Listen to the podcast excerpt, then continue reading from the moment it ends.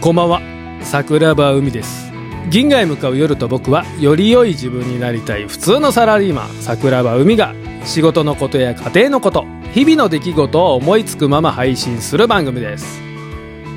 今日はマナさんの企画ね。押してまうやろっていうのを5分で喋ろうっていう企画に参加します。1年前ぐらいかな。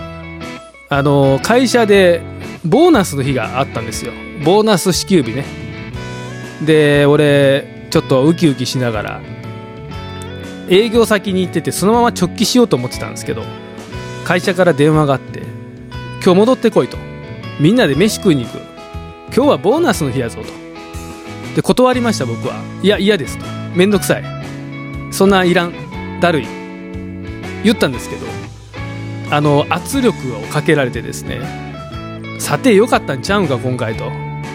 ちょっと戻ってきてくれと、まあ、その上が言ってるんですよ。飲みに行こうと。桜庭を誘えと。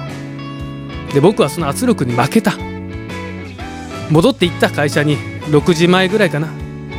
でその時に戻りたくなくて会社の横にあるビルがあるんですけどその階段があってね四角になってるんですよ。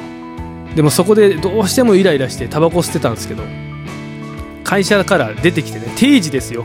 6時なんて。ある一人の男尾崎さんっていう先輩がいるんですけど。でその人は何やろ年齢で言うと50歳ぐらいかな。俺よりだいぶ年上でさ昔研修をしてくれたので僕は覚えてるんですよ尾崎さん。向こうは俺のこと知らないんだけど。で尾崎さんが出てきて尾崎さんいつも定時に帰ってんなと思ってね。で尾崎さん見てるとなんか「ふー」とか言って緊張して歩いてんのね。めっちゃ緊張して何してんのこの人今から帰るだけやのにと思って。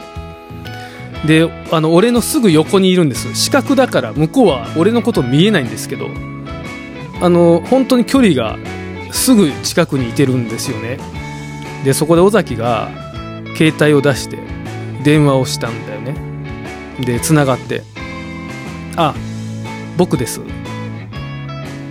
今日ボーナスが支給されたんだ。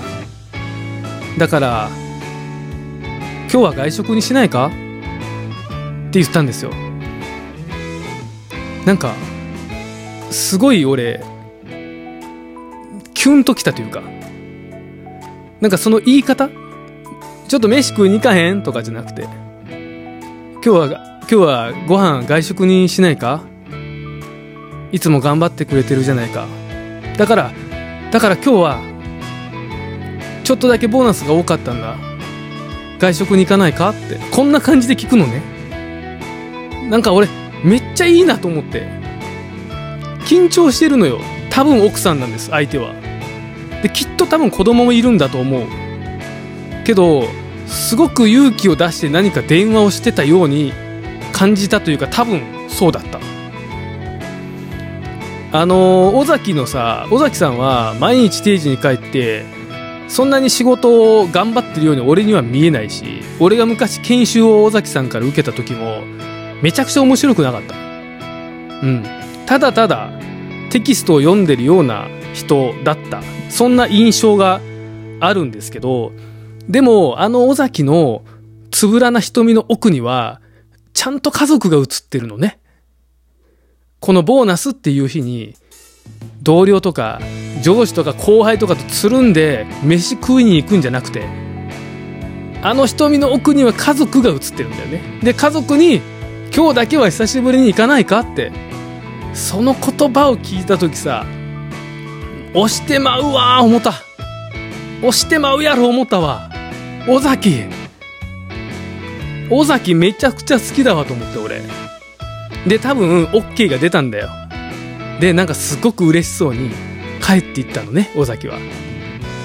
俺はすげえくだらない飲み会にその後会社に向かったんだけど尾崎さんは嬉しそうに帰っていってなんかちゃんとボーナスとかが入った時に自分の時間とかじゃなくて家族とただただ外食に行きたい。それが俺押せるやろな押せるなって思った。